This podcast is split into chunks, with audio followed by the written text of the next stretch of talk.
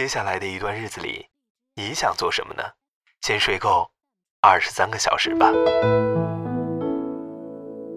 二零一六年十二月二十四号十三点四十三分的时候，我收到了第一条关于考研的祝福。他说：“加油，你可以的。”我给他发了哭的表情，他回我说：“你可以的。”接着，陆续的朋友圈有人艾特，有人私戳小窗表示祝福。我当时觉得，没有人知道我考研该多好。考研就像关着灯洗衣服。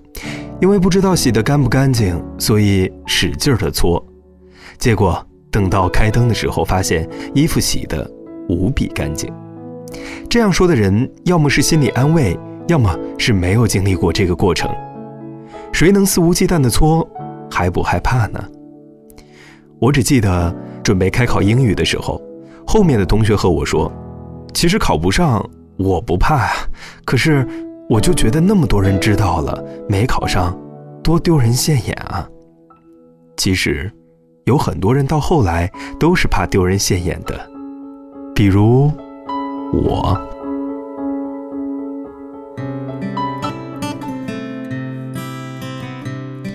准备开灯的前一天，我在想洗不干净怎么办，以至于那天我把我自己吓得哭了出来。那个时候，那些鼓励和祝福愈发让我不敢面对要开灯的事实。我想着，再给我一天，一天也好，虽然多给一天，哪怕是十天，都是一样的情感。日历上打满了叉儿，每天都很忙碌，可到了上战场的时候，一下子超脱，满脑子空白。回到了半年前，我在考试前一晚上给一起复习的小伙伴发了信息，和他们说。解放战争明天正式拉开序幕，你们怕不怕？有人从去年就开始备考，有人还剩六十天还没打开过书，但是大家都无比期盼着这一天的到来，又最害怕这一天的到来。有人考前手抖，有人整晚失眠，有人给自己打气强作淡定，有人紧张的忘了涂答题卡。有人走错了考场，有人一场考试去了四五趟卫生间，有人慌得低血糖，有人结束了上午的政治后就再也没有见过他。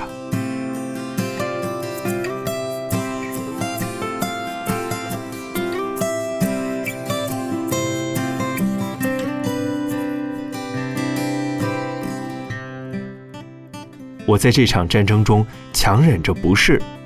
如果中途放弃，那才是最丢脸的。两天，睡了四五个小时，我想着考完以后关机睡觉。闺蜜说，二十三个小时哦，嗯，睡二十三个小时，一个小时吃饭。我整理了每一科的书，和妈妈说，带回家吧，毕竟有感情了。我好像高考都没有这么努力过。我有想过会不会考不上，我有想过结束了这场战役，我会不会一下子百无聊赖，去实习吧，去学学英语，去好好复习一下曾经学习的课程，因为和考研相比，之前的学习怎么算得上学习呢？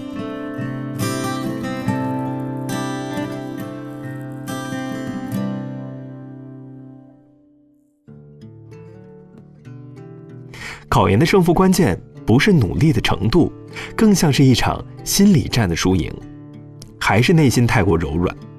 嗯，考研，我这一辈子再提起这两个字，可能都会为之一颤吧。妈妈和我说，五点半到学校，我接你回家。十二月二十五号，解放战争正式结束，有的人二十四号在甜蜜的过着平安夜。有的人还拿着肖斯贝个不停。二十五号，他们依旧在秀恩爱，而现在，你，接下来的一段日子里，你想做什么呢？睡够二十三个小时，再说吧。亲爱的各位小耳朵们，以上的这些文字来自我们的策划娜娜，我是主播方石，晚安。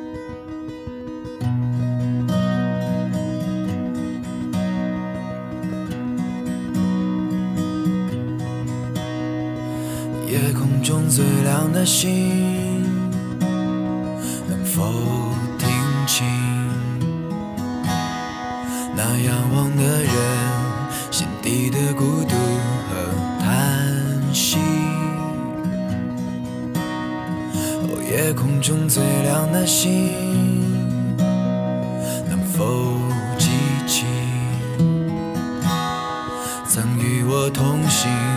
消失在风里的身影。我祈祷拥有一颗透明的心灵和会流泪的眼睛，给我再去相信的勇气。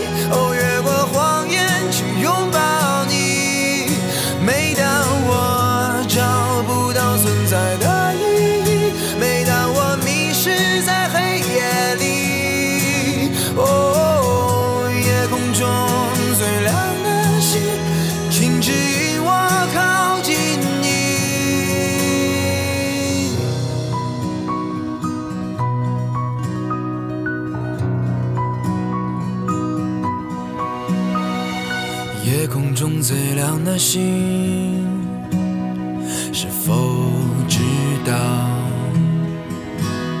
曾与我同行的身影，如今在哪里？哦，夜空中最亮的星，是否在意？是等太阳升起，还是意外先来临？我宁愿所有痛苦都留在心里，也不愿忘记你的眼睛，给我再去相信的勇气。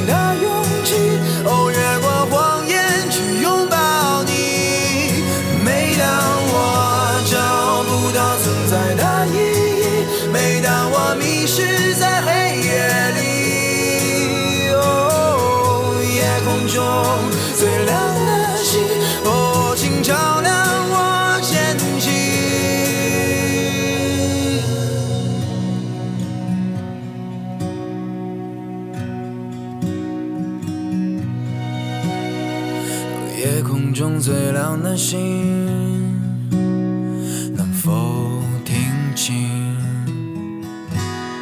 那仰望的人心底的孤独？